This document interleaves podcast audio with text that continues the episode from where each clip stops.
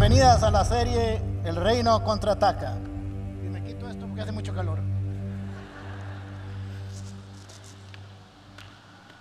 Como ya no se pueden contar chistes, entonces usamos utilería para matar el, el hielo. ¿Cómo están? ¿Cómo amanecieron?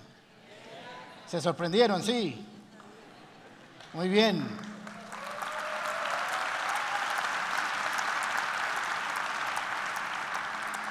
Muy bien, como ya saben, empezamos hoy una serie que hemos denominado El Reino Contraataca. Ah, y no es casualidad, está escogida para seguir con el tema de la fe, pero ahora vamos a pelear batallas acerca de la fe. La Biblia está llena de batallas, está llena de guerras, está llena de conflictos. Y no podemos estar ajenos a ellos porque ellos tipifican de alguna manera la batalla que nosotros tenemos ahora en nuestra época. Si no conociéramos cómo se pelearon esas batallas del Antiguo Testamento, no podríamos entender en su plenitud cómo peleamos las batallas espirituales de ahora. Recuerden lo que les he enseñado por meses. El día que dejemos de leer las historias bíblicas como un conjunto de historias añejas y viejas y empecemos a leerlas para descubrir los principios eternos que están en ellas, nuestras vidas cambiarán. Así que todos tenemos batallas de diferente tipo. Tenemos batallas económicas, tenemos batallas financieras, batallas eh, familiares, conflictos familiares, batallas en nuestra mente, batallas con nuestras enfermedades, batallas con adicciones. Tenemos muchas guerras que peleamos no solo hacia afuera, sino con nosotros mismos internamente. Y hay que aprender a vivirlas y hay que aprender a pelearlas, incluyendo sobre todo las espirituales. Y hay que saber que nosotros tenemos armas con las que no pelea este mundo, sino tenemos armas espirituales. Dice 2 de Corintios capítulo 10, versículo 3 en adelante. Pues aunque vivimos en este mundo, no libramos batallas como las que hace el mundo o como las pelea el mundo. Tenemos que entender eso, nosotros las peleamos de manera diferente. Las armas con que luchamos no son de este mundo, sino que tienen el poder divino para derribar fortalezas. Así que vamos a aprender en esta serie cómo pelear diferentes batallas en la vida y cómo Dios nos da estrategias y consejos para pelearla. Recuerda el principio bíblico dice, con estrategia y consejo se gana la guerra. Así que vamos a aprender de estrategia y vamos a aprender del consejo de Dios para pelear las diferentes batallas de la Biblia. Así que como les dije anteriormente, las luchas del Antiguo Testamento prefiguran las batallas que nosotros tendríamos en el Nuevo Testamento. Si no comprendemos, si no conociéramos las batallas y cómo las lidió el pueblo de Israel, no podríamos entender a plenitud las que nosotros estamos peleando. Hoy vamos a estudiar la primera gran batalla de Israel, que es la guerra contra Amalek. Y si no conociéramos lo que representa Amalek, no sabríamos cómo pelear contra ese espíritu. Así que vamos a aprender de armas espirituales, estrategias espirituales, la obediencia y la, desobediencia y sus consecuencias. Y es importante que entendamos que el Antiguo Testamento está lleno de figuras, de tipos que representan, que son sombra de lo que había de venir. Por ejemplo, eh, Faraón. Faraón representa a Satanás, el opresor, el que esclaviza. Egipto representa el tiempo de esclavitud, los terrenos de esclavitud de opresión. Faraón representa eh, quien se levanta con nosotros para que no se cumplan las promesas. Pero Moisés representa, es un tipo de Cristo, representa el libertador, el que viene por nosotros con una encomienda de Dios para rescatarnos y para hacernos libres. Israel representa con su queja la condición permanente de nosotros de vivir en pecado y en esclavitud y el desierto representa el camino por este mundo con sus problemas y cómo lidiarlos. Cada uno de esos tipos representa algo que nosotros tenemos que aprender. Muy bien, ahora como siempre me gusta hacer un análisis del contexto bíblico para empezar a, tratar el tema de esta mañana. Así que antes de leer el pasaje que vamos a leer, voy a hacerles el contexto. Pues han pasado 400 años, 430 años de esclavitud Israel está saliendo hacia la tierra prometida. Han sido liberados a través de la mano poderosa de Dios con las plagas y con todas las manifestaciones de su poder. También han celebrado la Pascua y han visto la muerte de los primogénitos y ya van saliendo de Israel. Por cierto, para hacer un recordatorio, están llevándose los huesos. ¿Se acuerdan de José que dijo, cuando se vayan de aquí, se llevan mis huesos? Así que ahí está incluido José ah, en sus huesos, en su ataúd, como testigo fiel de la fe que proclamó y declaró que un día eso sería una realidad. Así que van saliendo y mientras salen van a tener que pasar cuatro pruebas, incluyendo la que vamos a ver hoy. Número uno, comienzan a salir y son acorralados. Casi que Dios los mandó por un lugar donde intencionalmente serían acorralados entre el, imperio, el ejército egipcio y el Mar Rojo. Esta es una pelea que no, una batalla que no pelean, sino que Dios los libra para deshacerse del ejército de Israel, eh, de Egipto. Así que ya saben que ellos pasan en seco, pasan hasta el otro lado y las aguas cubren al ejército egipcio. Así que la segunda prueba que ellos pasan es de la sed. Recuerde, van saliendo hacia el desierto. Muchas pruebas de Israel van a ser por el agua y muchas peleas de Israel van a ser por el agua. La de hoy es una de ellas, en parte además de ser un concepto totalmente espiritual. La segunda, la segunda es la prueba, la primera es la prueba del, del Mar Rojo, perdón, la segunda es la sed de las aguas amargas de Mara. Así que llegan a un lugar donde hay un estanque, ellos tratan de beber, pero el agua está amarga. Así que Moisés, por orden del Señor, tira un madero y las aguas se endulzan y pueden beber agua. Comienzan a caminar y siguen caminando en el desierto y como todo buen ser humano, tienen hambre y se quejan. Se quejan cuando tienen sed, se quejan cuando tienen hambre. Así que comienza a caer maná del cielo y codornices. Así que satisfacen su hambre y siguen adelante. Vuelven a llegar a otro lugar y tienen sed, van por el desierto, ahí se vuelven a quejar y ahí eh, el Señor los lleva a un lugar donde golpea la roca y como ahora no se pueden hacer chistes de eso, los que se lo saben se ríen y los que no, no. Muy bien. Así que de ahí sale agua de esa piedra que es Cristo, ¿verdad? En la peña de Oreb. Así que todo eso ha pasado, ahora viene una más su primera gran batalla. No hay ninguna batalla anterior a esto, no hay ninguna pelea anterior a esto. Esta es la primera de las primeras y vamos a ver contra quién es y cómo lo pelean. Estamos en Éxodo capítulo 17. Dice así, versículo 8 en adelante. Los amalecitas vinieron a Refidim y atacaron a los israelitas. Entonces Moisés le ordenó a Josué, escoge algunos ah, de nuestros hombres y sal a combatir a los amalecitas. Mañana yo estaré en la cima en la colina con la vara de Dios en la mano. Josué siguió las órdenes de Moisés y les presentó batalla a los amalecitas.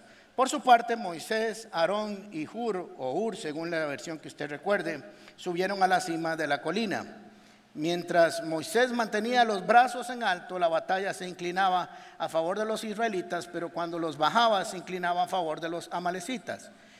Cuando a Moisés se le cansaban los brazos, el término original dice cuando sentía los brazos pesados. Esto nos describe más cuando uno está mucho tiempo teniendo sus manos en altos, se le vuelven pesadas, ¿ok?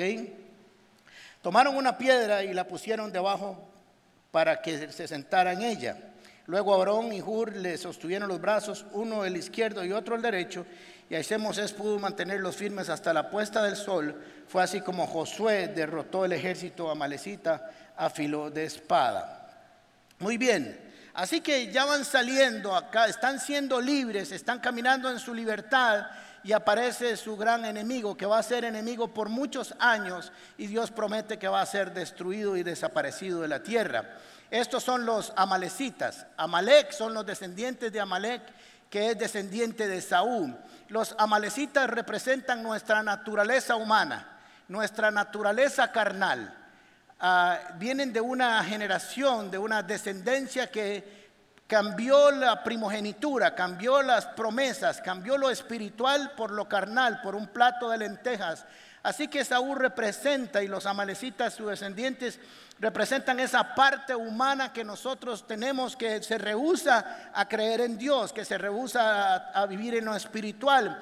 Son los deseos carnales que están dispuestos a cambiar lo eterno por lo temporal, que fue lo que hizo Esaú. Así que los amalecitas son una, una tribu nómada, no tienen una ciudad específica, sino que se mueven por todo el desierto, controlaban diferentes zonas de trasiego entre Arabia y Egipto y mercadería, así que ellos vivían de la guerra, eran violentos realmente. Amalek significa el que pelea para siempre o pelea siempre, o sea, diríamos nosotros que es un peleón. Así que estábamos ellos controlando las zonas por donde Israel pasaría y seguro se pusieron muy nerviosos de que mil, un millón seiscientas mil personas se apoderara del agua a donde ellos habían llegado. Recuerda que en Refidim y en Oreb ellos habían estado con las palmeras y se llama el lugar amplio y espacioso.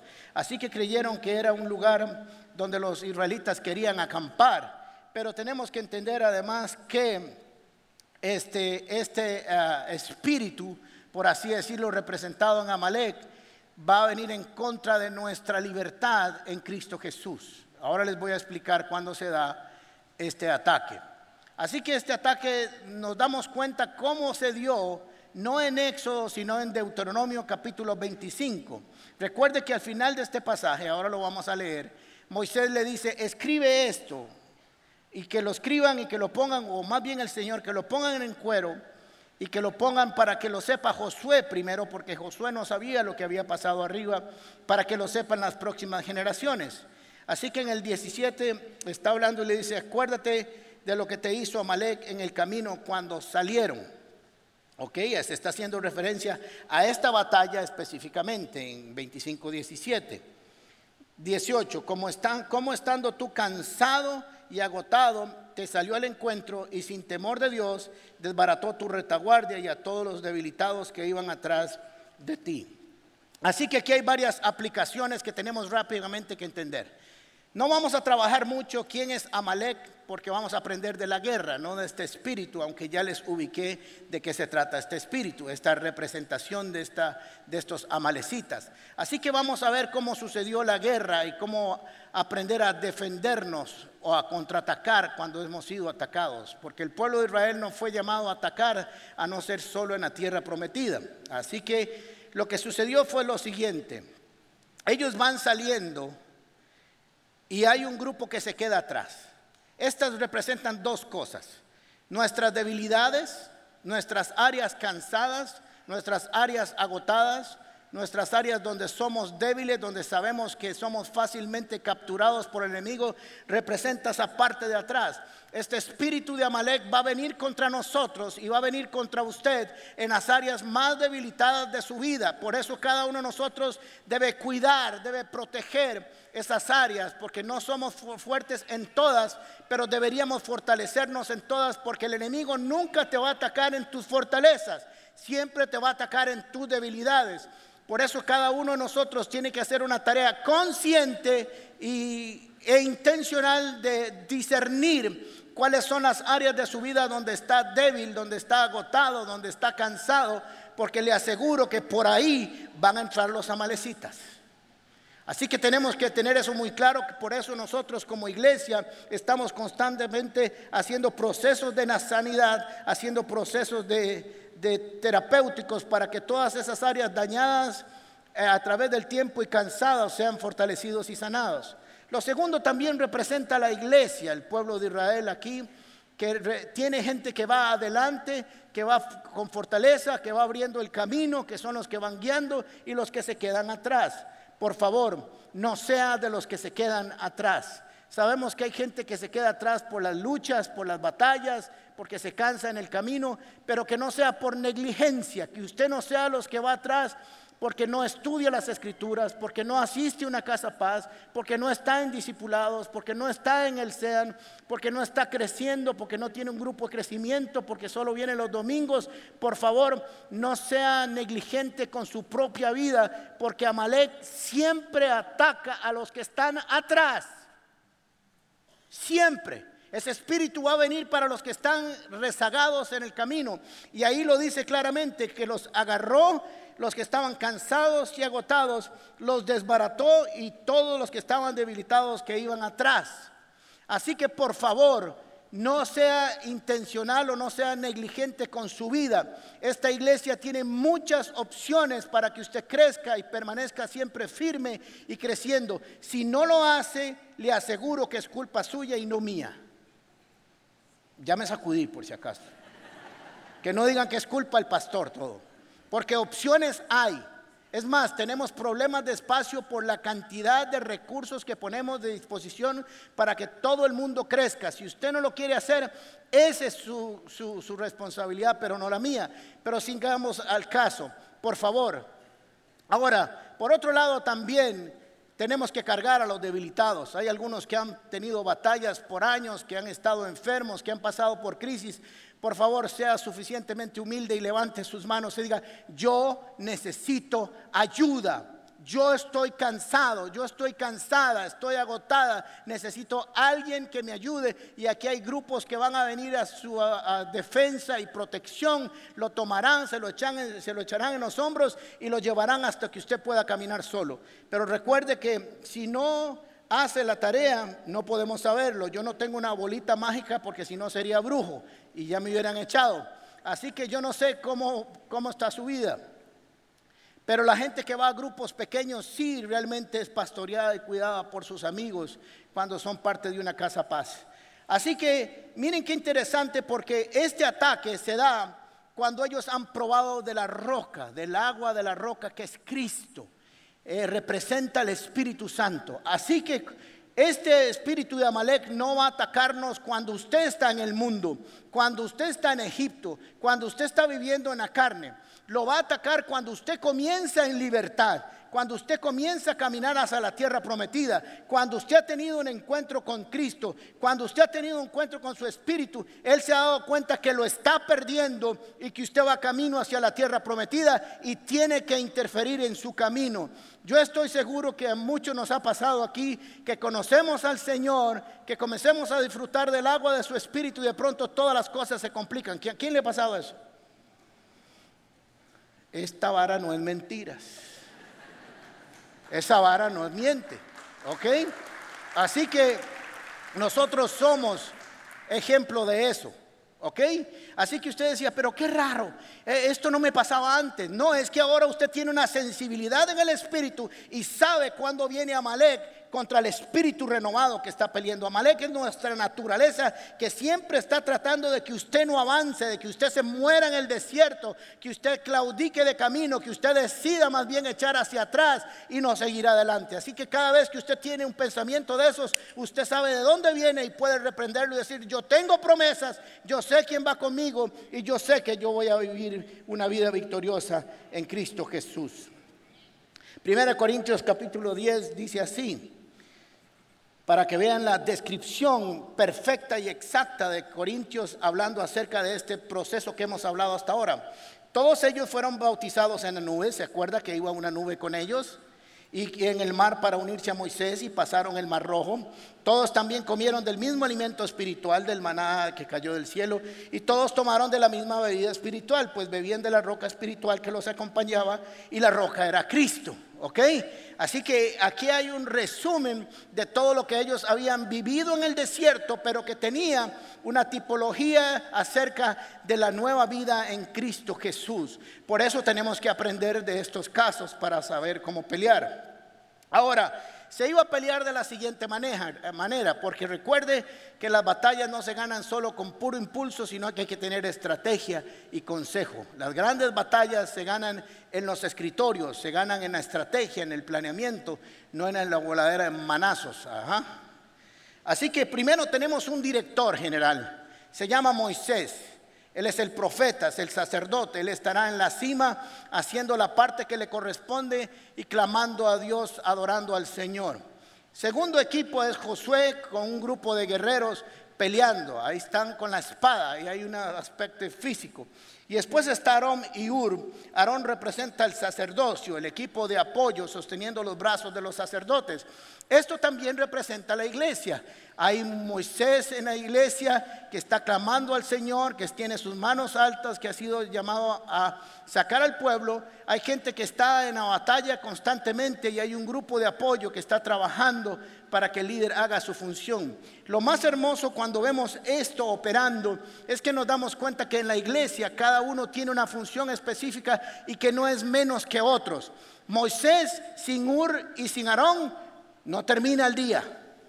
No termina el día porque hubiera tenido, no hubiera podido cómo levantar sus manos. Así que estas dos personas fueron tan importantes como Moisés, si no se han dado cuenta. Pero no haríamos nada con Moisés y con Uri y Carón si no tuviéramos a Josué y su equipo. Esa es la iglesia, señores. Pertenecemos a un grupo que trabaja unido, no dividido, porque el enemigo sabe que cuando divide su casa nos va a terminar derrotando. Una casa dividida contra sí mismo no prospera. No solo como iglesia, sino nosotros mismos. Cuando nosotros estamos partidos en nosotros, nuestra mente va a un lugar, nuestro espíritu va a otro. Dice que esa es la batalla que peleamos, pero cuando no logramos que el Espíritu gobierne sobre la carne, somos vencidos. Y de eso se trata esta batalla. Josué le dice, Moisés le dice a Josué, escoge algunos hombres para que vayas a pelear mientras yo voy a estar en la cima. Miren qué interesante porque si a hijo, si yo fuera Josué, hubiera sido Josué en ese momento y Moisés me dice, vaya a pelear y escoge un montón de hombres, yo le hubiera dicho, ¿qué estás diciendo, Willis? Porque estos maecillos no sabían pelear. ¿Cómo? ¿Cuáles soldados? Si vienen 400 años de hacer ladrillos, no saben ni siquiera lo que es una cuchilla, porque no tenían. Pero Josué sabía, Josué sabía que Moisés era el hombre de Dios. Pero le dijo algo muy importante. Escoge los hombres, ve a pelear y yo estaré en la cima con la vara de Dios. Y esto fue lo que le prendió el bombillo a Josué. Josué sabía que esta vara era el respaldo de Dios. Había visto que con esa vara se hacían un montón de varas, que se abrió el mar rojo, que salieron las, la serpiente, que ah, vinieron las plagas. Y decía, si este está con la vara de Dios, yo lo voy a lograr. Sabía que no estaban sus fuerzas humanas, porque nunca Israel Póngame atención, nunca Israel, y diga, nunca yo, diga, nunca yo ganaré una batalla por mis propias fuerzas, sino que es Dios el que peleará por mí. Y yo soy más que victorioso en Cristo Jesús. Y no importa si he sido entrenado o no he sido entrenado, yo voy a ser más que victorioso. Porque nunca, nunca ganaron una batalla por habilidades militares, nunca entendieron que siempre la victoria estaba en la obediencia. Vaya, haga su parte, pelee. Yo voy a estar en la cima, símbolo de la altura del monte alto de adoración y de alabanza. Voy a tener además mis manos en alto y voy a tener la vara, recordándole a Dios y diciéndole a las amalecitas que no estamos solos, sino que el Señor está con nosotros y que el mismo que nos sacó es el mismo que nos está defendiendo en esta batalla. Y ellos lo tenían muy claro. Así que ellos entendían que su fuerza no estaba ah, en su ah, fuerza humana o estrategia, sino en el respaldo de Dios. Y Dios se lo había dicho en Éxodo capítulo 4, versículo 5. ¿Se acuerdan? Moisés estaba discutiendo que sí voy, que no se voy, que, que sí voy, que no voy, y que no sé hablar, y, que cómo me van a creer, y que, y que sí voy, y, que, y que sí voy y le dice, te varas, le dice el Señor, ¿qué tienes en la mano? Una vara. Así que con esa vara vamos a ser locos. El Señor le dijo, esto es para que crean que yo soy el Señor. ¿Recuerdan? Había tirado la vara, le dijo, se convirtió en serpiente. Moisés jaló, jaló de pinta porque vio la serpiente. Le dijo, ahora agárrala por la, por la cola. Y esto dijo, fue lo que le dijo, esto es para que crean que yo el Señor, el Dios de tus padres, Dios de Abraham, de Isaac y de Jacob, me he aparecido a ti. Así que esto es muy importante. Josué fue con esa confianza, con hombres incapaces de pelear, no sabían cómo hacer la guerra, no sabían de estrategias militares, lo único que le dieron es un poco de espadas. Y ahora les digo de dónde creen que salieron las espadas, porque si eran esclavos de dónde tenían espadas, pero ahora les voy a decir y vaya dele porque el Señor está con nosotros. Ahora, la otra también instrucción por la cual Josué estaba seguro es que Moisés estaría en actitud. Cuando habla de manos en alto, está hablando de oración, está hablando de adoración. Los hebreos oraban de tres maneras, tres posiciones que ellos tenían. De rodillas con su frente al suelo, arrodillados con sus manos en alto y de pie con sus manos en alto. ¿Se acuerda que Jesús le dijo, ustedes fariseos les gusta orar en las esquinas de pie, ¿verdad? O sea que era una posición que ellos tenían para adorar al Señor, para que vieran su actitud. Así que yo voy a estar en la cima con los brazos en alto. Y sucedía que cuando bajaba sus manos, le eran pesados, comenzaba a perder Josué. Ahora miren lo que estaba pasando que Josué no sabía. Josué estaba peleando. Josué no iba a estar así yendo para el cerro ahí. ¿Qué está haciendo Moisés? Ah? Sino que él salió a pelear. No sé si lo veía, pero lo que sucedió es que él estaba aquí. La roja dicen que es mala. Bueno, no, soy malo por si acaso, soy buenito. El Señor, el Señor buenito. Así que ahí estaba Josué, fuá, fuá, fuá, iba avanzando, fuá, fuá, fuá, fuá, fuá, fuá, fuá, fuá, fuá, y de pronto, fuá, fuá, fuá, fuá, fuá, fuá, fuá, fuá, y de pronto, fuá, fuá, fuá, fuá, y decía, ¿qué es esta hora? ¿Estamos bailando mambo aquí o qué? Lo que él no sabía era lo que estaba sucediendo arriba. Por eso al final del pasaje Moisés dice, escriban esto y cuéntenselo a Josué para que él sepa lo que pasó así y cuando eh, entre como comandante en jefe de las Fuerzas Armadas, sepa cómo se pelean las batallas. Nosotros tenemos que contar historias de cómo hemos ganado batallas con nuestros hijos y con nuestras propias generaciones. Escriba, escriba cuando tenga una victoria espiritual, escríbalo y cuéntelo. Y cuando esté con sus nietos y con sus hijos, dígale, quiero decirles que un día en el año 2014 pasó esto y esto y esto en mi vida y Dios hizo esto y esto y esto para que lo sepan. La próxima vez que les esté pasando lo mismo, ya saben cómo se ganan las batallas. Tenemos que contarlo. Así que cuando estaban con sus manos en altos, prevalecían, pero se cansaban las manos de Moisés, le eran pesadas. Esto es símbolo de oración y de clamor. Salmo 28, 1 y 2. A ti clamo, Señor, roca mía, no te desentiendas de mí, porque si guardas silencio ya puedo contarme entre los muertos. Oye mi voz suplicante cuando a ti acudo en busca de tu ayuda cuando tiendo los brazos hacia el lugar santísimo. Estaba adorando, estaba clamando, estaba con sus manos levantadas. Y 1 Timoteo capítulo 2 versículo 8 dice, quiero pues que en todas partes los hombres, por cierto, y las mujeres también, oren, levantando las manos al cielo con pureza de corazón, sin enojos y contiendas por eso, como es un concepto espiritual, el mundo nunca va a entender por qué levantamos las manos, pero nosotros sí sabemos y el Dios que nos está viendo también. No tienen por qué entendernos, usted no tiene por qué buscar que la gente lo entienda, usted tiene que saber que está haciendo lo correcto. Tal vez los amalecitas decían, mira aquel baboso ya con sus manos en alto, ¿qué está haciendo ese baboso? Y Moisés decía, ustedes no saben que así el pueblo de Israel gana las batallas. Así que esto fue un asunto estratégico.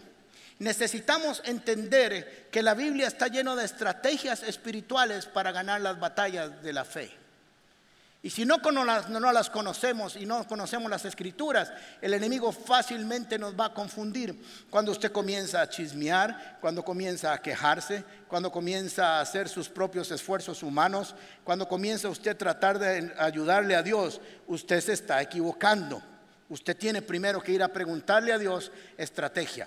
Unas veces lo mandará a pelear, otras veces le dirá, quédate tranquilo y vea que yo soy Jehová y yo te voy a defender. Un día ataque por delante, otro por abajo, otro por arriba, otro por el centro, otro por adentro. Ve a ver cómo hace, pero tenemos que entender que hay una estrategia para cada batalla y que nosotros lo que aprendemos es el principio, el principio que está detrás. El principio de Israel era que su confianza estaba en Dios y no en su poderío militar.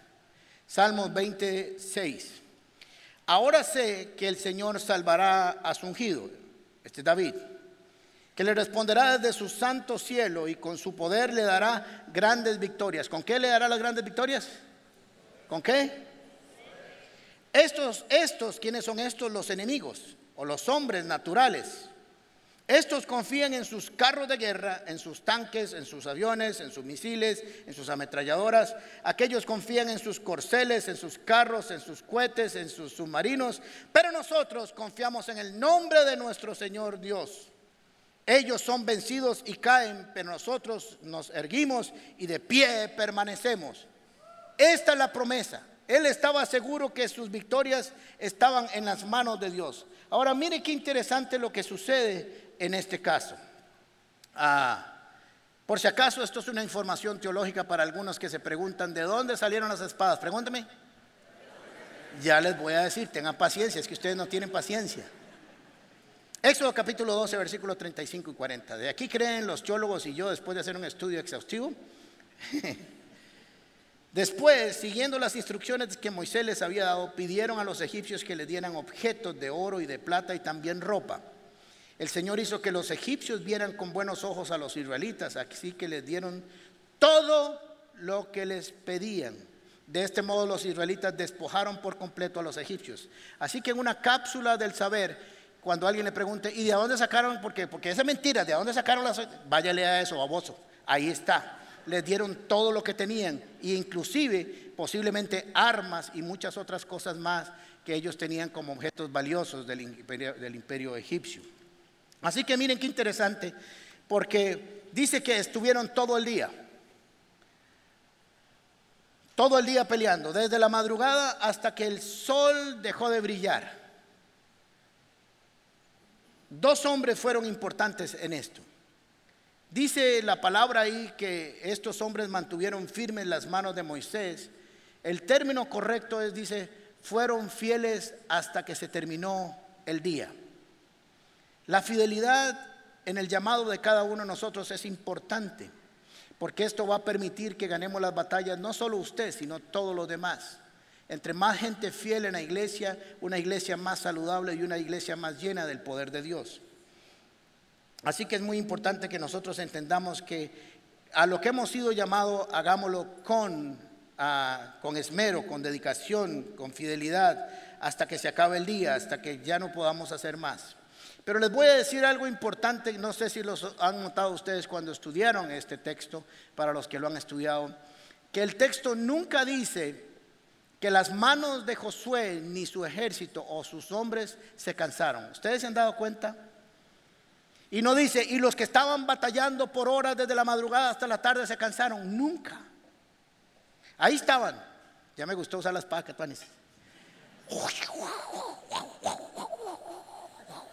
Desde la madrugada, desde las seis, póngale cinco y media hasta que salió, empezó a salir el sol, hasta las seis de la tarde, y si es por esas zonas de ahí, oscurece tardísimo, todo el día, y raro que diga que no se cansaron los que estaban peleando la batalla con sus espadas, pero sí las manos de Moisés. Y quiero decirles que aquí hay un secreto espiritual y pónganme mucha atención porque usted se identificará con esto. Si hay algo que cansa en la vida, son las batallas espirituales. Si hay algo que agota, son las batallas que se pelean por años con las manos levantadas, con la adoración, con la oración, con la lectura, con la santidad. Es cuando más gente claudica. Usted ve a gente yendo al gimnasio por 15 años, pero no vienen a los grupos de oración por más de tres meses en medio de sus batallas, porque cansan, son agotadoras van hasta lo profundo de cada persona.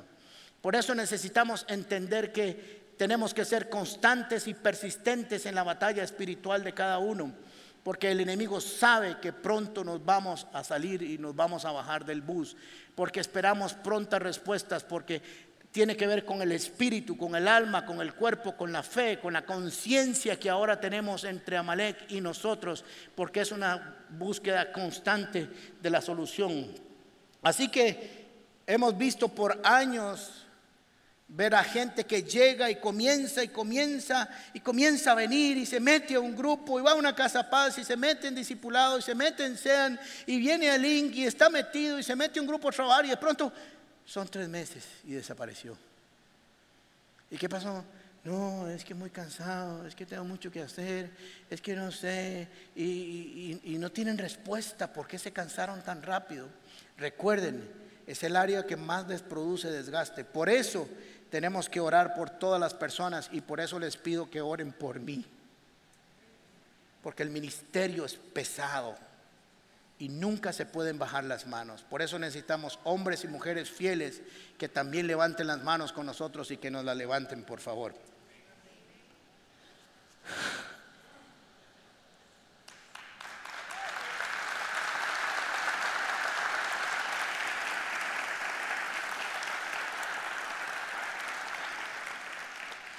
Ahora miren qué extraordinario lo que estaba viendo el pueblo si era que lo podía ver.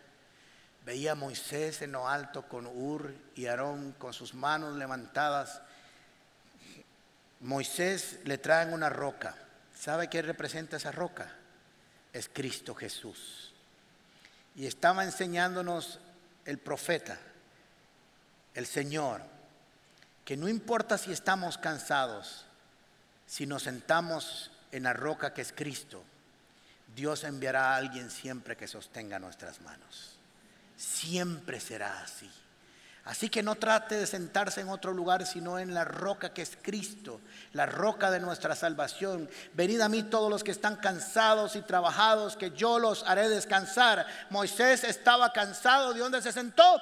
En Cristo Jesús, en la roca, y eso le permitió llegar hasta el final de sus días, de su batalla del día. Así que por favor no vaya a ningún otro lugar, no corra en ningún otro sitio, no descanse en filosofías humanas, no descanse en terapias humanas, busque al Señor, busque su presencia. Así que hay algunas lecciones importantes para esta batalla. Número uno, hay que entender que el Señor tiene una dirección y una estrategia para nuestra victoria. Cuando usted está en su batalla, que es de todos los días, siempre tiene que tener una estrategia que viene de parte de Dios. Número dos, la obediencia es fundamental para que todos funcionemos en equipo, para que su espíritu controle su cuerpo y su alma. Usted tiene que ser obediente tiene que ser obediente con la instrucción que Dios le dé. Usted ejecútela y no pregunte, como Josué, agarre un montón de chavalos y jale a volar espada. Y él dijo, voy jalando de una vez. Y le permitió ver una exitosa y extraordinaria victoria en su vida, sabiendo que Moisés estaba con Dios. En el reino cada uno tiene una responsabilidad. Cada uno tiene una función, no todos somos ojos, no todos somos nariz, no todos somos boca, no todos somos oídos, no todos somos manos. Por favor, identifique usted, dígale, Señor, ¿qué soy en el cuerpo? Porque entre más fácil identifique quién soy o qué soy en el cuerpo, más fácil voy a poder pelear la batalla correctamente. Y no un ojo queriendo ser puño porque le van a dar por el puro ojo. Así que entienda esto, no critique, no esté hablando. Usted no ve a Josué ahí peleando y diciendo, ay sí, que Tuanis, ¿verdad? Moisés está allá arriba con agüita y todo, sentado sobre la roca. Yo estoy aquí volando todo el día y me duelen las manos. Bueno, no decía, pero tal vez pudo haberlo dicho. Y yo estoy aquí estoy lleno de polvo y no me han traído agua y qué pereza. Claro, pero como es el líder, él está allá arriba, ¿verdad? Eso aquí nadie lo piensa, pero por si acaso un día lo va a pensar. Él sabía que su mayor satisfacción era hacer exactamente lo que Dios le había mandado hacer cada uno en su lugar. El líder, y no solo yo Flora, sino cada uno de sus líderes en los diferentes ministerios necesita ser apoyado. Está peleando una batalla diferente a la suya, con responsabilidades, con ataques de familia, con ataques económicos, con ataques emocionales, peleando su propia batalla, pero además ayudarle a pelear a otros a, salir con las suyas. Así que apoye a cada uno de los servidores de esta iglesia que como iglesia y como personas tenemos que trabajar coordinadamente. Usted, con Dios, Jesús, la palabra, el Espíritu Santo, todo eso tiene que estar coordinado para garantizar la victoria. Que la victoria no está en nuestras manos, en nuestras habilidades. ¿Saben por qué fracasan muchos de ustedes en sus luchas? Porque lo hacen con su propia estrategia, con sus propias fuerzas sin recordar que la pelea viene de Dios y que Él peleará por nosotros. Y nos desgastamos. Debemos darle la gloria a Dios siempre. Moisés dice en el Éxodo 17, 14, entonces el Señor dijo a Moisés, Pon esto por escrito en un rollo de cuero para que se recuerde y que, se lo, y que lo oiga bien Josué, porque Josué no había estado en, la cima, así que no sabía lo que sucedía cuando retrocedía o avanzaba. También Josué tenía que saberlo para que cuando entraran a la tierra prometida se encargara de eliminar a los amalecitas por completo. Yo borraré por completo bajo el cielo todo rastro de los amalecitas. Un día dejaremos de tener nuestras batallas espirituales. Dios destruirá toda la oposición que hay en nuestras vidas. Nos vamos a deshacer de esta carne, de este espíritu de la naturaleza pecaminosa y nos dará una victoria permanente. Pero mientras tanto hay que saber pelear las batallas. Y, Moisés edificó un altar y lo llamó al Señor en mi estandarte, oh Jehová y exclamó, echa mano del estandarte del Señor, la guerra del Señor contra Malek será de generación en generación. Así que miren qué interesante porque no se hizo un altar él, no se hizo un mausoleo para él o para Josué o para Ur o para Aarón, sino que se encargó que la gloria fuera del Señor y que todo el mundo supiera y tuviera conocimiento por generaciones en un altar donde él recordaba que esa batalla, la primera gran batalla de Israel la había ganado el Señor con su estrategia, con su consejo, con su fuerza. Pero tenían que entender siempre muy claro que la adoración y la alabanza fue el mayor recurso estratégico, poderoso que ellos pudieron tener en esta batalla. No tuvieron ningún otro, no eran ni siquiera sus espadas, porque ya sabemos que no eran muy duchos. Pero hay alguien que sí hizo lo que sabía hacer. Moisés es un intercesor, es el tipo de Cristo. Y hoy Cristo está intercediendo a la derecha del Padre por nosotros mientras nosotros peleamos. Y si Jesús está intercediendo, te garantizo que eres más que victorioso en Cristo Jesús, porque esa es su promesa. La lección principal de Refidín en este relato es que los grandes líderes tienen que aprender a buscar ayuda de Dios. Pero no solo los grandes líderes, usted.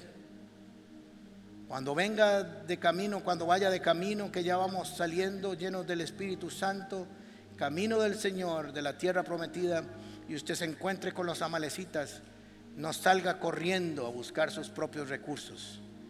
Vaya a la cima al monte alto, levante sus manos. Como símbolo levante la vara que es el estandarte de Dios, es la bandera de Dios que pertenece usted al Señor y a sus promesas. Mientras tanto, el Señor hará lo que tenga que hacer para que acabada la batalla, acabado el día, usted sea más que victorioso en Cristo Jesús. Gracias por acompañarnos en Comunidad Paz. Te invitamos a compartir este mensaje y no olvides suscribirte a nuestro canal de YouTube. También puedes seguirnos en todas nuestras redes sociales como Gente Paz o en nuestro sitio web paz.cr.